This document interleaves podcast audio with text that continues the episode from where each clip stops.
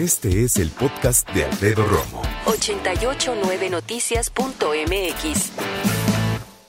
Bienvenido, Leo Parina, amigo. Amigo. ¿Cómo estás? Qué gusto verte otra Qué vez. gusto verte yo, a ti. Esta es tu casa y tú lo sabes. Mil gracias. Mil Me, gracias me da gusto verte, contento, bien, Sí. lleno de proyectos como tiene que ser.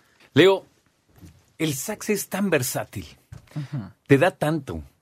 Pero dime una cosa, ¿te vas a hacer acompañar de una orquesta en esta ocasión, Sí. una banda? que Sí, te- sí, mi banda, mi tienes? banda. Puros, puros chicos mexicanos, increíbles.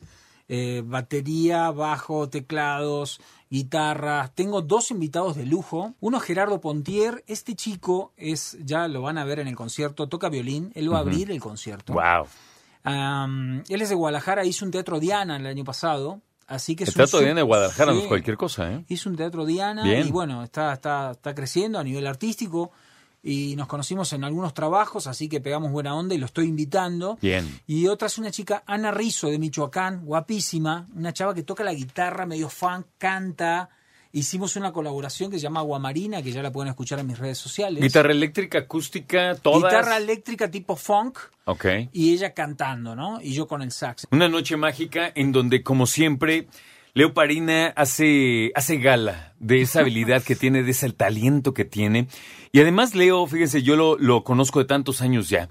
Leo no solo es un tipo que, que sabe de música y que es talentoso ejecutando el sax, es un tipo que le gusta conectar con el público, se da su tiempo, hace conciertos muy cercanos, habla con la gente. La verdad es que de las veces que yo te he escuchado tocar, Leo, sí es una experiencia muy diferente a lo que he visto en otras, en otras personas y en otros grupos. Qué, ¿eh? qué lindo lo que dices. Realmente, mira, hace muchos años que vengo tocando sax, 30 años, y hace muchos años que llegué a México, yo vivo entre México y Argentina y así, tratando de, de- de mostrarle a la gente un concepto nuevo. No es fácil, como instrumental, como, como músico, instrumentista, solista, Sí. ¿no? No- Como no hay, no hay mucho, y no hay muchos lugares donde poder presentarte. Entonces, eh, para mí es un reto, ¿no? Ya hicimos dos lunarios, gracias a Dios, con Sold Out. Ahora, por cuestiones de fecha, no se pudo. Estamos en el foro Total Play 2, que es uno de los mejores foros hoy en día en México, eh, donde tú llegas con tu autito, te estacionas, eso lo veo increíble. Pero, ¿sabes qué? Es, es difícil, ¿eh?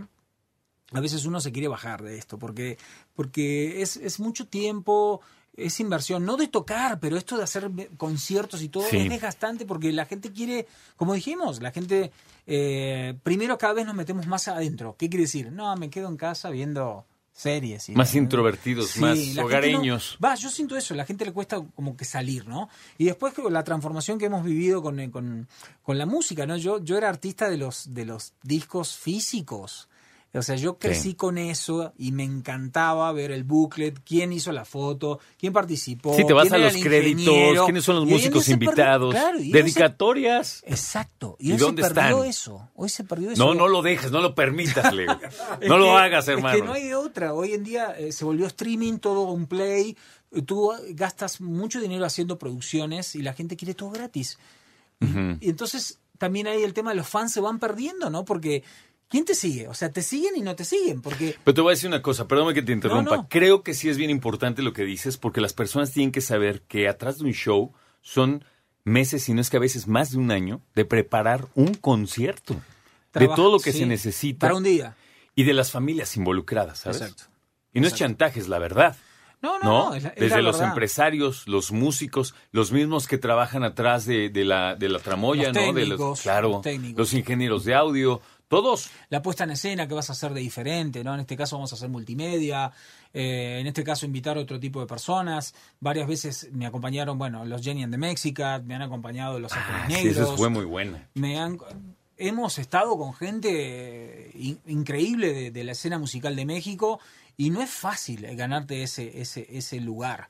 Así que, bueno, hay que seguir trabajando. No, pero vas bien, hermano. Ahí Tú no aflojes. Ahí va. Está buenísimo eh, esto de poder tocar en vivo, tocar para la gente, porque también es necesario, ¿no? Hacer conciertos en vivo, tener esa, esa, eh, ese feedback de la gente, porque realmente eh, a veces los artistas nos lo pasamos que componiendo, que grabando, que haciendo nada, todo lo relacionado a nuestro trabajo, pero lo más importante es el en vivo, ¿no? El Totalmente. tocar en De vivo. eso vive un músico. Sí, del aplauso, el reconocimiento. Que no me digan que no. No, O sea, claro, por supuesto que sí. Además te voy a decir una cosa, y lo hablaba justo ayer, fíjate.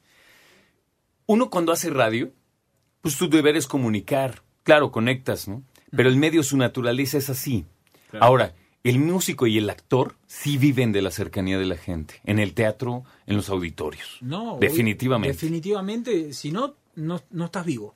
Exacto. Si no lo haces, no estás vivo. Decías que hace falta como músico acercarse a la gente. Y yo creo, muy humildemente, en mi opinión, ¿verdad? Creo que hace falta salir. Sí. Salir y darte espacios en la Ciudad de México, salir y darte una noche tranquila con tu pareja, con los amigos, echar un trago, bien, o sea, no estoy diciendo despotrense, o sea, no, nada No, más no. pasarla bien. Pasarla bien. Esa Terminar una semanita, darte este premio, salir, ir a escuchar música en vivo, no hay nada igual como la música en vivo. Es un placer estar con Alfredo Romo, que como, como todas las veces que me hace esta oportunidad, agradecerte, porque la música instrumental está bastante olvidada.